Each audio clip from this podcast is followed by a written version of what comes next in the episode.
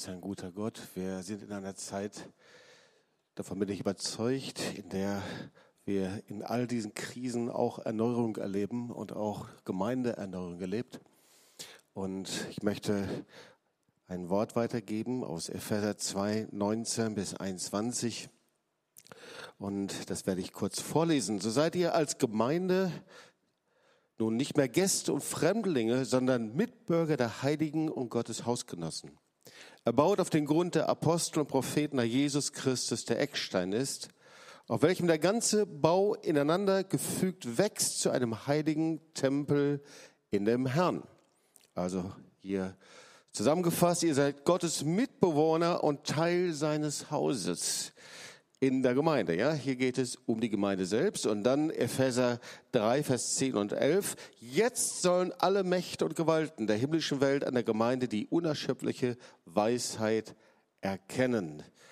Also da geht es um die Autorität in der Gemeinde. Und dann Epheser 3, 17 bis 19 und ich lese speziell ähm, ab Vers 18, damit ihr mit allen Heiligen begreifen könnt, welches die Breite und die Länge und die Höhe und die Tiefe ist, auch die Liebe Christi erkennen könnt, die alle Erkenntnis übertrifft, damit ihr erfüllt werdet, bis ihr die ganze Fülle Gottes erlangt habt. Also ihr seid in der Gemeinde in der Liebe verwurzelt und dadurch erlangt ihr Reife und werdet erfüllt mit aller Fülle.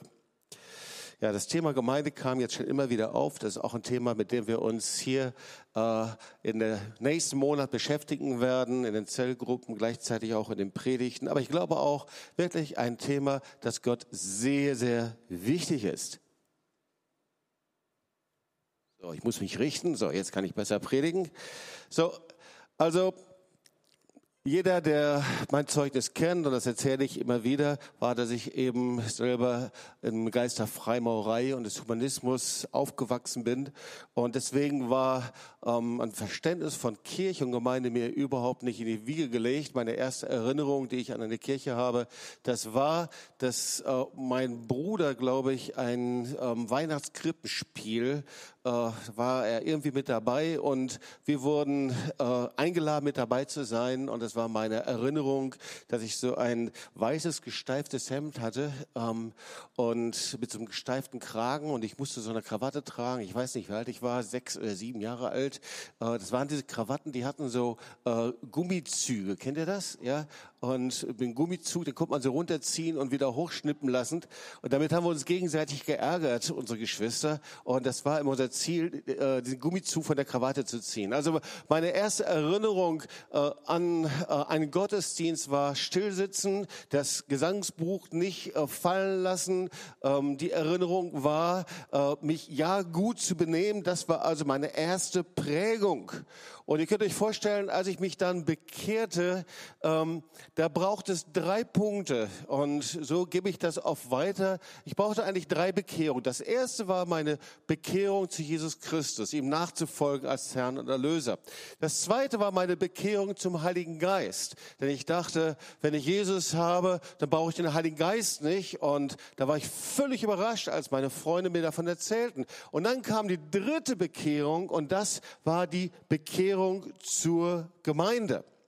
So, ich wusste also sehr genau, dass wenn ich mich bekehre und Jesus nachfolge, dass das bedeutet, dass ich zum Teil einer neuen Familie werde.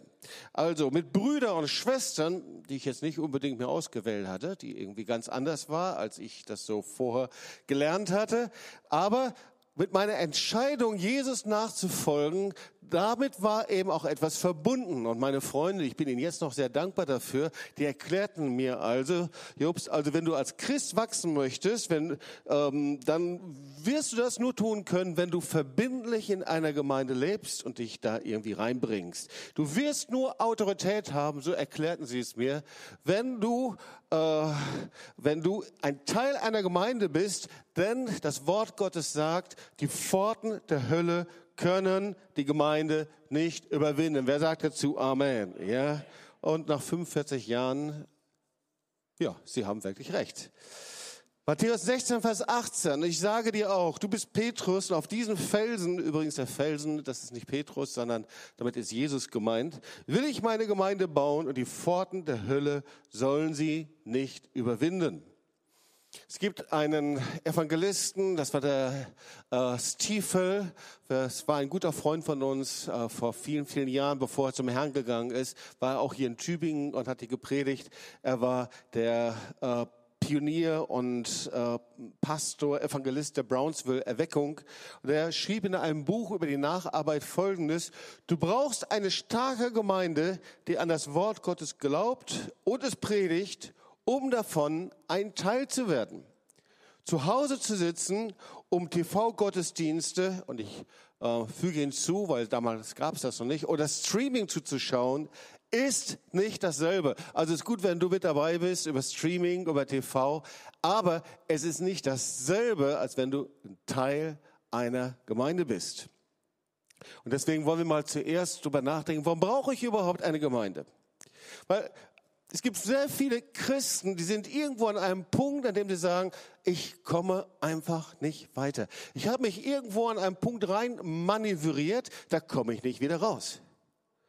Sondern ihr Lieben, das Leben als Christ besteht eben darin, dass wir nicht stehen bleiben, sondern dass wir Schritt für Schritt Jesus nachfolgen. Und wenn wir Jesus nachfolgen, dann gehen wir immer wieder Schritte, auch wenn es kleine Schritte sind oder große Schritte, nach vorne. Bei vielen Christen ist es aber so, dass sie stehen geblieben sind und stehen bleiben in der Nachfolge Jesu heißt, dass ich den Rückwärtsgang eingelegt habe. Da ist auf einmal, dass ich keine Perspektive habe und kein Wachstum habe. Und das, was im geistlichen Leben eben nicht wächst, das ist schon dabei, dass ich da eben in einem Rückwärtsgang, in einem Rückschritt bin. Und ihr Lieben, ich bin verantwortlich, ich bin selbst verantwortlich, dass ich da Schritte gehen kann, damit Jesus mich segnet und ich wachsen kann. Was sind die drei Schritte? Eigentlich sehr einfach. Jeder lernt das, wenn er Christ wird. Der erste Schritt ist, dass du das Wort Gottes liest und jeden Tag drin forschst und dieses Wort liebst. Wenn du das Wort Gottes nicht liest und dann nicht forschst und das nicht nimmst, dann wird dein Glaube nicht wachsen können. Das war das Erste, was ich als junger Christ gelernt habe. Ich hatte mein Leben Jesus gegeben. Ich war 14 Jahre alt. Man gab mir eine Bibel in die Hand und sagte, Jobs, ob du es verstehst oder nicht, lies jeden Tag in der Bibel und dein Glaube wird wachsen. Und ihr Lieben, das hat funktioniert. Der zweite Schritt um weiter voranzugehen, ist ein aktives Gebetsleben zu führen. Auch das lehrte man mich schon, als ich Teenager war. Sagte Jobs, jetzt, wenn du jetzt Jesus nachfolgst, dann musst du Jesus kennenlernen. Das heißt, du hast jeden Tag jetzt eine Zeit im Gebet. Und wir müssen uns nicht wundern, wenn wir im Wort Gottes nicht forschen, wenn wir darin nicht lesen oder immer nur unser Sprüchlein lesen und nicht mehr, unsere Minimalausrüstung, wenn unser Gebet wir verlegen und immer weniger wird und immer weniger wird, dass natürlich wir hin und her schwanken und zweifeln und nicht weiterkommen und irgendwie in einem Modus landen, wo es nicht mehr weitergeht. Aber es gibt noch einen dritten Punkt. Um als Christ zu wachsen, und darum geht es hier in dieser Predigt, musst du aktives Mitglied und Teil einer lebendigen Gemeinde sein.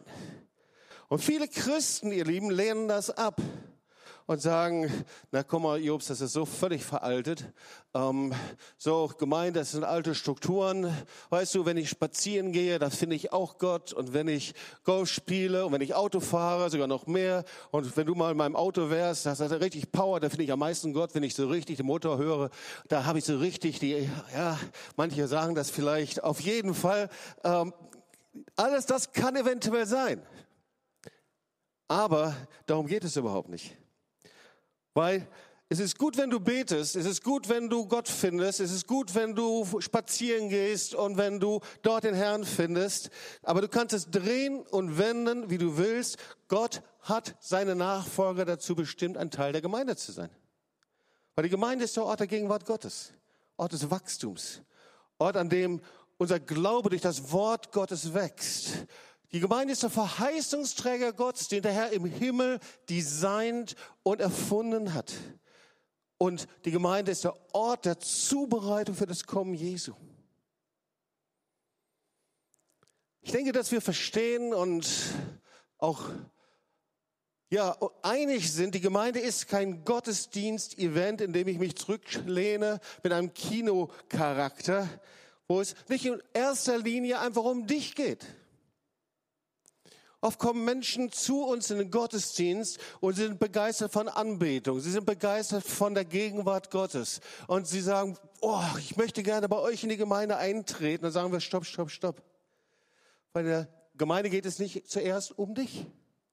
Nicht um meine Hilfe, meine Wünsche, die Erfüllung meiner Sehnsüchte. In der Gemeinde geht es nicht darum, dass ich sage, was habt ihr denn für mich zu bieten? Oder hier bekomme ich jetzt endlich das, was ich brauche. Oder hier bekomme ich jetzt endlich mal eine Chance für irgendetwas. Nein. Wir sind ein Teil der Gemeinde, weil wir Gott ehren, weil Gott sie designt hat. Und weil wir als sein Volk so leben möchten, dass er uns segnen kann und wir zu einem Segen werden für andere. Und wir wissen, dass die Situation in, der, in Deutschland, in der westlichen Welt, eigentlich Amerika, in so vielen anderen Orten völlig anders sind. Und gerade in Deutschland lesen wir Zahlen, dass Hunderttausende aus der evangelischen, katholischen Kirchengemeinde verlassen. Wir sehen es genauso in den Freikirchen, großen Wechsel. Wir sehen, dass Heere von Menschen, die irgendwann mal eine Erfahrung gemacht haben mit dem Heiligen Geist und Jesus Christus angenommen haben, an irgendeinem Punkt sind, sie sagen, na ja, vielleicht ist es doch viel besser, ohne Gemeinde zu leben.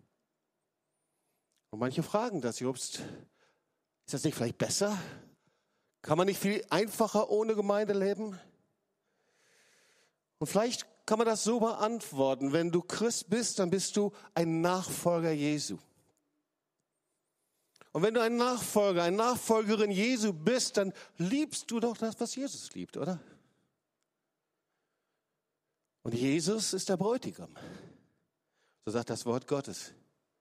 Und wer ist die Braut? Kann mir jemand antworten? Ist die Gemeinde.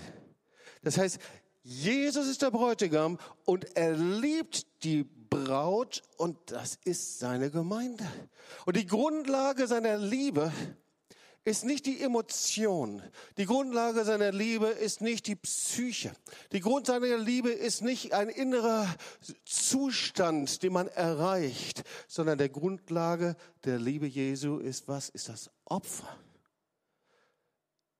ist das, sein Leben niederzulegen, seine Selbstbezogenheit niederzulegen, seine Ansprüche niederzulegen, die Selbstversuche, mein Leben in den Griff zu bekommen, niederzulegen vom Kreuz, das Opfer. Und wenn wir das Wort Gottes uns anschauen, dann sehen wir, dass wenn Jesus als Bräutigam kommt, dann heiratet er die Braut und das ist die Gemeinde. Die Gemeinde ist im zentralen Erlösungsplan Gottes. Es ist nicht so ein Missgriff irgendwie, irgendetwas, was daneben gegangen ist, sondern überleg mal, in diesen 2000 Jahren Kirchengeschichte, in denen die Gemeinde versagt und versagt hat, in denen die Gemeinde sich gelöst hat von den hebräischen Wurzeln, in denen die Gemeinde dann formal geworden ist, wo der Heilige Geist dann gewichen ist, die dann verantwortlich waren für Pogrome und für Massenmord, Verfolgung von Juden. Diese Gemeinde hat Gott nie losgelassen. Wow. Diese Gemeinde, die so verfinstert ist und dieses Geld in die eine Tasche geschaufelt hat, die zum Machtfaktor geworden ist. Gott hat diesen Erlösungsplan nie losgelassen. Kannst du Christ sein ohne Gemeinde? Der Bräutigam kommt und er bereitet seine Braut zu. Und diese Braut, dass sie gereinigt und geheiligt vor ihm steht. Und ihr Lieben, eine gereinigte und geheiligte Braut gibt es nur durch Buß und durch Umkehr. Und deswegen ist der Teufel so hinterher, die Botschaft von der Buße um Umkehr aus der Gemeinde zu eliminieren, heraus zu katapultieren. Kannst du Christ sein ohne Gemeinde? Nein. Vielleicht eine kurze Zeit. Jemand, der tief Luft holt und, und dann untertaucht, eine Zeit lang, aber dann musst du auftauchen. Du kannst nicht zur Familie Gottes gehören und gleichzeitig getrennt von der Familie Gottes leben. Das geht nicht. Das ist das, was wir im Wort Gottes lesen. Hebräer 10, Vers 25. Übrigens kein Problem, das es heute gibt, sondern genauso auch schon zur Zeit des Neuen Testamentes, zur Zeit der Urgemeinden. Hebräer 10, 25. Lass uns festhalten an dem Bekenntnis der Hoffnung und nicht wanken. Denn er ist treu, der sie verheißen hat. Und lasst uns aufeinander achten und einander anspornen zu Liebe und zu guten Werken. Und jetzt kommt, und nicht verlassen unsere Versammlungen, wie einiges zu tun pflegen, sondern einander ermahnen und das umso mehr, als ihr seht, dass sich der Tag naht. Wisst ihr, das ist kein Halte durch Appell an die Gemeinde. Kein geht doch bitte nicht weg, so schlecht ist es doch nicht hier, sondern es ist der Ruf Gottes, an das Volk Gottes, an die Gemeinde, die sagt, hört zu, das ist das Erlösungsinstrument, das Heilsmittel Gottes, das euch hilft, auf dem Fundament zu stehen, auf Jesus zu stehen, damit ihr, so wie wir das hier lesen können, ihr nicht wankt, bis dass der Tag sich naht. Wir leben in einer Zeit, ihr Lieben, das glaube ich, die geprägt ist von Trennung. Es gibt sicherlich unterschiedliche Möglichkeiten, wie man diese Zeit beschreiben kann, ob das eine Zeit des Zorns ist oder der Zeit der Abgrenzung. Aber ein Charakteristikum dieser Zeit ist die Trennung. Mann und Frau trennen sich. Scheidung, und wenn du mal hineinschaust in die Schulklassen oder hineinschaust und mit Menschen sprichst, der größte Teil leidet darunter von den Kindern, dass Eltern sich getrennt haben. Zeit der Trennung der Eltern von den Kindern, der Kinder von den Eltern, eine Zeit der Trennung voneinander. Freundschaften gehen auseinander. Und warum? Weil Trennung ist immer etwas, das weist hin auf die Trennung von Gott. Das ist irgendwie die endzeitliche Mentalität dieser Zeit.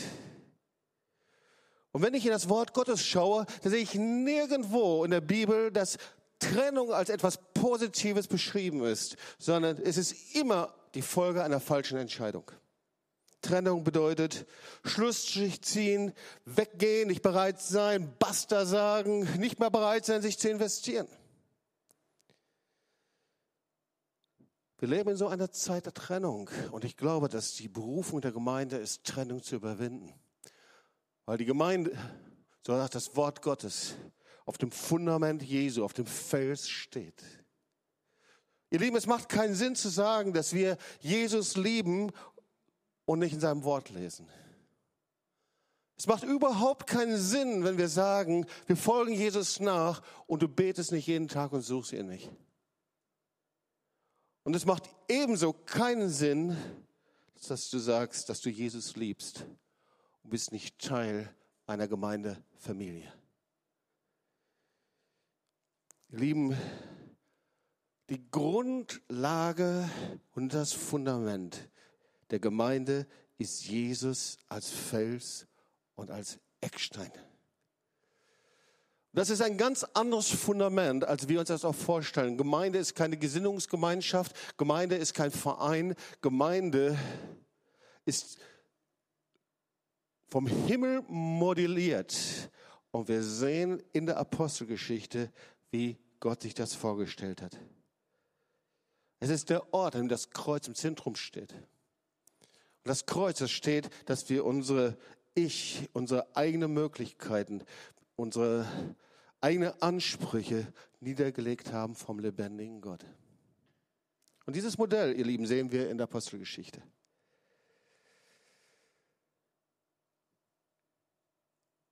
Ich möchte nochmal das Wort lesen. Mir gefällt das so gut. Matthäus 16, 18. Und ich sage dir, du bist Petrus, auf diesem Felsen will ich meine Gemeinde bauen. Die Pforten der Hölle sollen sie nicht überwinden. Der Herr möchte sich eine Gemeinde zubereiten, davon bin ich überzeugt, in dieser Zeit, die er neu mit Vollmacht und mit Autorität ausstattet. Und zwar mit der Vollmacht und Autorität, wie wir es auch in der Apostelgeschichte sehen. Manche sagen ja, und denken, dass zu der Zeit der Apostelgeschichte die Gemeinde es wesentlich leichter gehabt hätte, aber ich glaube das nicht. Wenn wir uns das mal anschauen, sie hatten genauso ein säkulares Umfeld, ein pluralistisches Umfeld. Sie mussten kämpfen gegen eine von Gott abgewendeten Welt, eine diversen Welt. Sie waren in einer Auseinandersetzung, sie wurden sogar verfolgt. Äh, wenn sie das Wort Gottes verkündigten, da wurden sie direkt dann vor den Magistrat gebracht. Und dann lesen wir in Apostelgeschichte 3, Petrus verkündigt dem Volk nach der Heilung Folgendes. So tut nun Buße und bekehrt euch, damit die Zeiten der Erquickung vom Angesicht des Herrn kommen. Und dann, und er den sende, der euch zuvor verkündigt wurde, Jesus Christus, den der Himmel aufnehmen muss, bis zu den Zeiten der Wiederherstellung. Ich glaube, dass wir in einer Zeit ist, in der der Herr Gemeinde wiederherstellen möchte. Mitten in Zeiten von Krisen und von Corona, mitten in Zeiten, an denen man denkt, das geht nicht, weil unsere, zumindest hier in Baden-Württemberg, wir immer noch den Nasen-Mundschutz tragen. In Zeiten, in denen man denkt, die Gemeinde ist eingeschränkt. Ich glaube, dass Gott es völlig anders sieht. Und ihr Lieben, die das Kennzeichen der Wiederherstellung, dass ihr nicht, dass es eine moderne Gemeinde ist. Kennzeichen der Wiederherstellung ist nicht die größere Gemeinde.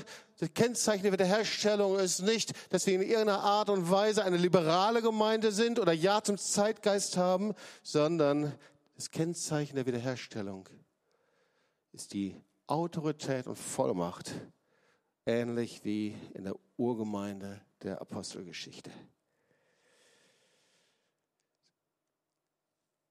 Ich bin davon überzeugt, ihr Lieben, dass der Plan Gottes es ist, dass die geisterfüllte und erweckte Gemeinde sich über die Mächte der Finsternis dieser Zeit erhebt. Ich bin davon überzeugt, dass eine Zeit ist, dass der Herr die Gemeinde neu ausstattet mit der Kraft und der Fülle des Heiligen Geistes. Und du und ich, wir sind ein Teil davon. Ich möchte ein Teil davon sein. Ich weiß nicht, willst du ein Teil davon sein? Amen. Es ist ja so, dass in den letzten 2000 Jahren es immer wieder Erweckung gegeben hat. Und diese Erweckung, die kam immer wieder in Wellen. Und ich liebe die Geschichten über Erweckung. Aber die Erweckung, die kam immer nur für einen kurzen Zeitpunkt, für zwei Jahre, drei Jahre, vier Jahre.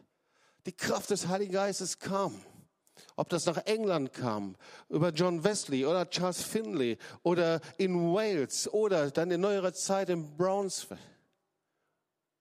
Aber diese Ausgießung des Heiligen Geistes, die hörten immer wieder auf. Aber da gibt es eine Verheißung, die ist speziell für die Gemeinde. Ezekiel 47, 1 bis 12. Und da steht Folgendes, dass der aus dem Tempel ein Strom herausfließt, der bis zu den Knöchel reicht, dann bis zu Hüften, dann bis zu Knie. Und dann ist er tief genug, dass man darin schwimmen kann. Und er kommt aus dem Tempel heraus. Und der Tempel, der steht für die Gemeinde der heutigen Zeit. Und er fließt in den Norden, Süden, Westen und Osten hinein in die Nationen. Und die Bäume, die stehen links und rechts. Und die, und die Blätter dienen zur Heilung der Nation. Es gibt eine Zeit, in der die, der Heilige Geist anfängt, sich in so einer mächtigen Weise zu bewegen, dass wir nicht mehr von Erweckungen träumen brauchen, sondern diese Erweckung wird von der lebendigen Gemeinde, von der geisterfüllten Gemeinde hineingetragen werden in die Nation. Sag mal Amen. Halleluja. Möchtest du dazugehören? Ich glaube, dann müssen wir ein bisschen unser Bild verändern. Ich glaube, dass wir die Erfahrung, die wir gemacht haben, niederlegen müssen. Ich glaube, wir dürfen uns nicht definieren durch das, was wir in uns herumtragen, so wie ich dieses alte Bild von Kirchengemeinden mit mir herumgetragen habe.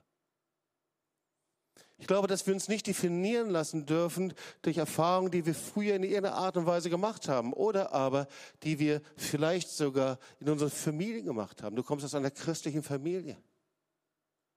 Und vielleicht ist deine Familie gescheitert dort. Dein Vater war Ältester, deine Mutter war verzweifelt über das, was da passiert ist. Und du trägst das immer noch mit dir herum und das ist dein inneres Bild von Gemeinde. Und solange du das nicht überwindest, wird der Herr dich nicht frei und einsetzen können in seine Pläne. Oder vielleicht hörst du zu hier über TOS TV und du gehörst zu der großen, frustrierten TV-Gemeinde, zu den Leuten, die zuschauen, aber du wagst es nicht, dich wieder einzupflanzen zu lassen in die Gemeinde. Vielleicht ist es so, dass du dich so definieren lässt und treiben und, und äh, äh du innerlich gefangen bist von dem, was du, was du erlebt hast, dass du nicht mehr auf dem Fundament stehen kannst. Weil Jesus ist das Fundament und Jesus ist der Fels. Und dieses Fundament und dieser Fels, das ist seine, sein Opfer, das er gegeben hat, seine Vergebung, seine Salbung und seine Gnade. Ihr Lieben, die Gemeinde ist die geisterfüllte Gemeinde, aber die Gemeinde wird nur so viel Autorität und Salbung haben, wie sie ihre jüdischen Wurzeln entdeckt. Und das ist eine Botschaft, die verkündige ich schon zwölf Jahre ungefähr. Der Herr hat uns da hineingeführt und ich bin manchmal erstaunt, wie oft unsere jüdischen Freunde hinkommen und sagen, ich finde hier mehr jüdisches Leben, als ich zu Hause findet. Wir erleben, wie hier jüdische Freunde kommen und Gottes Gegenwart erleben und sogar anfangen mit anzubeten. Und der Heilige Geist fing an, uns vor zwölf Jahren darüber zu lehren, was es heißt, woher die Kraft der urchristlichen Gemeinde kommt. Sie ist erfüllt mit dem Heiligen Geist, aber es ist auch eine jüdische Gemeinde. Und diese Gemeinde, die musste sich auseinandersetzen mit Götzendienst, Synkretismus, philosophischen Denken, Kaiserkult und so weiter und so weiter und so weiter. Viel mehr noch als wir heute. Und oft habe ich darüber gelehrt. Ich will ein paar Punkte hier reinbringen nur. Und dann werden wir beten. Diese Gemeinde der Apostelgeschichte, die hatte deswegen so viel Kraft, weil sie nicht nur angeschlossen war an die jüdischen Wurzeln, sie war jüdisch. Jeshua Hamashiach war Jude. Ihre Apostel waren Juden. Die Lehre war jüdisch. Die Feiertage, die sie feierten, waren jüdisch. Und das Bild von der Gemeinde, das sie hatten, von der Synagoge, von der Synagoge, das war das Bild, das sie übertragen hatten auf die Gemeinde. Deswegen war die Gemeinde eben nicht einmal zusammenkommen im Gottesdienst, sondern sie kam, Apostelgeschichte 2, 42, zusammen in den Häusern. Sie hatten jeden Tag Gemeinschaft im Brotbrechen, Gebet. Sie kamen zusammen in den Häusern und in den Versammlungen. Und jeden Tag waren sie zusammen. Ihr Lieben, dagegen sind wir gar nichts hier. Weil das war das Wesen der Synagoge. Da kamen sie nicht einfach zum Gottesdienst zusammen, sondern sie lebten zusammen, sie lehrten zusammen, da war die Schule, da waren die Familien gemeinsam. Und dieses Vorbild, das lebten sie. Und als der Heilige Geist in der Apostelgeschichte auf die 120 kam, da setzten sich nicht drei Jünger zusammen, sagten so, wie entwerfen wir denn jetzt mal Gemeinde, was sind die neuesten Gemeindewachstumsprogramme? Nein, sie hatten ein Bild in sich. Das war das Bild Jesu, wie sie mit Jesus zusammen gelebt hatten. Und sie hatten das Bild der Synagoge in sich und sie fingen einfach an und sie gründeten Gemeinde. Und innerhalb eines Jahres verdreifachte sich die Zahl auf 10.000 Menschen. Und Kirchengeschichten gehen davon aus, dass die Gemeinde zu der Zeit von Stephanus, Märtyrertod, schon auf 20.000 angewachsen waren. Und wir lesen in der Apostelgeschichte 19 über Ephesus. Und Paulus wohnte dort zwei Jahre und ihm reichte diese Zeit, um die ganze Stadt von 200.000 Einwohnern zu durchdringen. Und die Gemeinde wuchs so stark, dass Spiegelhöllen verschwanden, die wuchs, dass äh, die Götzentempel verlassen waren und der äh, Kirchengeschicht, Kirchenvater Plinius äh, Kirchengeschichte, Plinius beklagt sich im Jahr 112, also 80 Jahre nach Pfingsten, in seinem Brief an Kaiser Trajan, dass in Ephesus die meisten Götzentempel verlassen und die Christen in großer Menge überall zu finden sind. Hallo, ist das gut oder schlecht? Kann ich mal was hören von euch irgendwie? Ja, also mich begeistert das. Das war die Autorität der Gemeinde. Und was war die Substanz ihrer Autorität? Es war eine jüdische Gemeinde. Und ihr Lieben, manchmal, da gibt es so Gespräche und sagen, ja, was ist denn jetzt jüdisch oder nicht? Und muss man jetzt hier, Hanukkah, manche kommen hier hin und sagen, vielleicht sollte man auch dieses oder jenes tun, das eine oder das andere. Aber weißt du, dieses jüdische Erbe, das war mehr als einfach nur Israel zu segnen oder eine jüdische Kultur, sondern das jüdische Erbe ist ein neuer Geist, ein zerbrochener Geist. Ein jüdisches Erbe macht sich nicht fest an den äußeren Dingen, ob ich da was stehen habe oder nicht, eine Israel-Fahne mehr oder weniger, sondern einen neuen Geist, ein neues Denken, eine neue Gesinnung, eine Gesinnung des Herzens, ihr Lieben. Ein Herz, das geöffnet ist, aus einer Beziehung heraus die Dinge zu tun. Und wir werden noch mehr darüber lernen. Ich werde nächsten Sonntag darüber weiter predigen, was das konkret heißt. wir wissen, nach der Trennung von den jüdischen Wurzeln ist in die Gemeinde die griechische Philosophie eingedrungen und hat unsere Sicht von Kirche und Gemeinden völlig geprägt bis heute. Und als dann die Gemeinde sich vom jüdischen Erbe trennte, da gab es irgendwann nur noch Zuschauer. Zuschauer ist, wenn du hier die Predigt hörst und gehst nach Hause und vergisst es. Jemand, der beteiligt ist, der empfängt das Wort und sucht Gott darüber und empfängt sein Reden. Das ist jüdisch. Aber in der Gemeinde passiert es immer mehr, dass sie die Herzensbeziehung verloren haben. Und sie wurde immer mehr zu Zuschauer und zu formalen Gemeindegliedern, wo nur noch das Äußere stimmen musste. Ich komme langsam zum Ende. Ich glaube, ihr Lieben, dass der Plan Gottes ist, dass die Gemeinde zu einem Tempel heranwächst, wie wir das im Wort Gottes sehen können. Die Frage ist, wie funktioniert das? Wie funktioniert das, wenn wir diese endzeitliche Mentalität der Trennung immer noch in uns tragen? Und ich möchte dir ein Wort dazu vorlesen. Johannes 13, 34. Ein neues Gebot gebe ich euch, dass ihr einander lieben sollt. Damit, wie ich euch geliebt habe, auch ihr einander liebt. Daran wird jedermann erkennen, dass ihr meine Jünger seid, wenn ihr Liebe untereinander habt. Ich habe zu diesem Wort eine besondere Beziehung, weil in den ersten Gottesdiensten, als ich mich bekehrte und ich Teenager war, die ich dann, ja, es waren die ersten charismatischen Gottesdiensten, da wurde dieses Lied, bestimmt zwei, drei Jahre, immer zum Ende des Gottesdienstes wurde es gesungen und proklamiert. Und darin steht Folgendes. Ihr Lieben, Liebe, das ist nicht irgendwie so eine Emotion oder ein Gefühlszustand, sondern wenn das Wort Gottes über Liebe spricht, dann hat es immer etwas damit zu tun, dass ich mein Leben niederlege vor ihnen. Hat immer etwas mit Opfer zu tun. Und wir sehen, dass jeder Mensch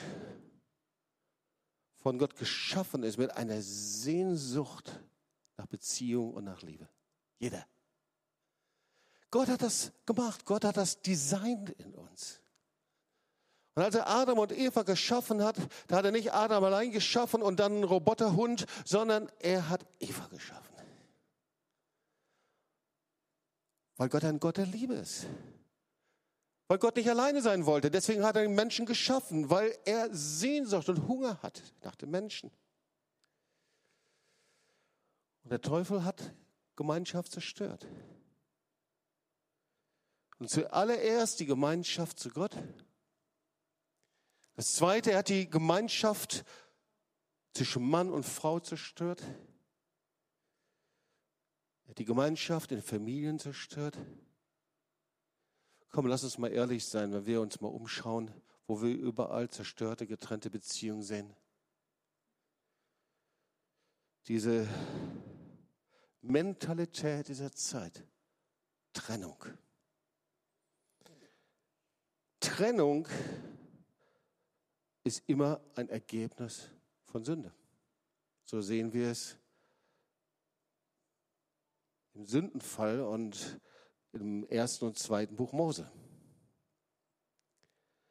Und Gottes Modell für wiederhergestellte Beziehungen ist die Gemeinde. Das Wort Gottes sagt, hey, wenn ihr zusammenkommt und ihr euch auf den Felsen stellt, dann gebe ich euch ein neues Modell, wie Beziehung geheilt und wie ihr zusammenkommen könnt. Aber das geht nur, wenn ihr diese Mentalität überwindet.